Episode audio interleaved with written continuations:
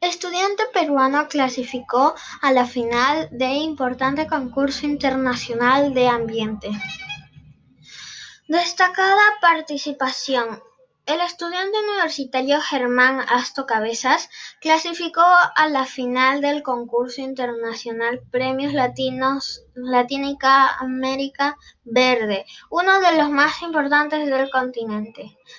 Asto presentó un proyecto denominado Alinti, que significa planta y sol en aymara y quechua, que consta de un dispositivo híbrido de arcilla que genera fuente energética. Con este importante proyecto, el universitario logró clasificarse entre los tres mejores trabajos en la categoría energía.